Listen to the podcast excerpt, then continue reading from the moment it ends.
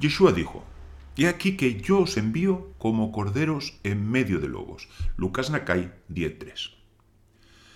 Shalom, queridos Javerín, mi nombre es Isaac Benaor y quisiera compartir con ustedes unas reflexiones sobre la Biblia. En la Torá hayamos escrito, de todo animal puro tomarás para ti siete parejas, macho y hembra, y de los animales impuros dos, el macho y la hembra.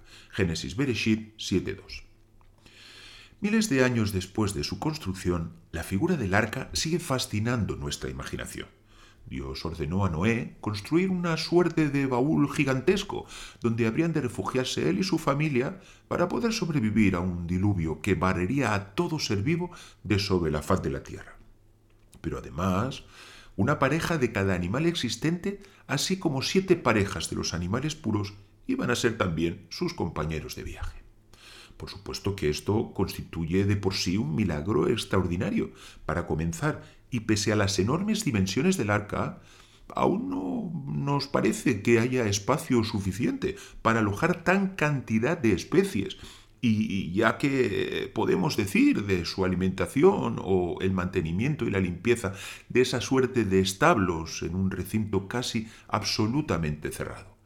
Y todo este trabajo repartido entre solo ocho personas. Pero el que quizás sea el milagro mayor de todos es que aquellos animales mutaron su naturaleza, lo que era su instinto natural durante el tiempo que duró su estancia en el arca. Por ejemplo, los leones o los tigres no se comieron a las cebras o a las gacelas. Las águilas no devoraron a los ratoncillos. El perro y el gato convivieron pacíficamente. Y así un largo etcétera. Los profetas anunciaron que en los días del Mesías este hecho aquí extraordinario será un aspecto cotidiano, como fue dicho. Morará el lobo con el cordero, y el leopardo con el cabrito se acostará, el becerro y el león y la bestia doméstica andarán juntos, y un niño los pastoreará. La vaca y la osa pacerán, sus crías se echarán juntas, y el león, como el buey, comerá paja. Isaías 11, 6 y 7. En este sentido, el arca de Noé fue un arquetipo profético de la era mesiánica. Si bien, una vez fuera de ella, los animales volvieron a recobrar sus instintos naturales, durante su tiempo de reclusión se concedió lo que podríamos llamar una tregua a la cruel ley natural por la que el grande aplasta al pequeño o el fuerte devora al débil.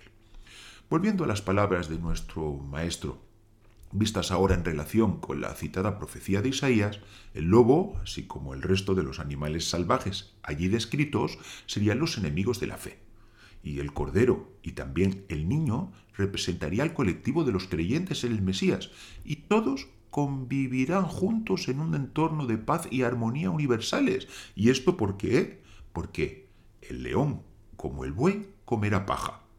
Pero el buey ya come paja. Lo que realmente habrá de marcar la diferencia es que sea el león quien la coma. Nosotros, los que hemos creído, ya formamos parte de ese colectivo redimido y transformado. Somos ya nuevas criaturas nacidos de nuevo del agua y del espíritu. Pero el Maestro nos insta a que vayamos a todos esos que aún son lobos, aquellos que van a responder con actitud hostil al amoroso talante de las palabras de Yeshua pero ellos también están llamados a formar parte del milagro, del portento extraordinario de un mundo redimido, donde Dios enjugará toda lágrima de los ojos de ellos y ya no habrá más llanto, ni clamor, ni dolor. Que sea pronto y en nuestros días, como está escrito. Sí, ven, Señor Yeshua. Y hasta aquí nuestro shiur de hoy. Si lo desea puede seguirnos en nuestra web isaacbenao.com o a través de nuestros canales de YouTube, Facebook, Instagram, Twitter y Spotify. Shalom.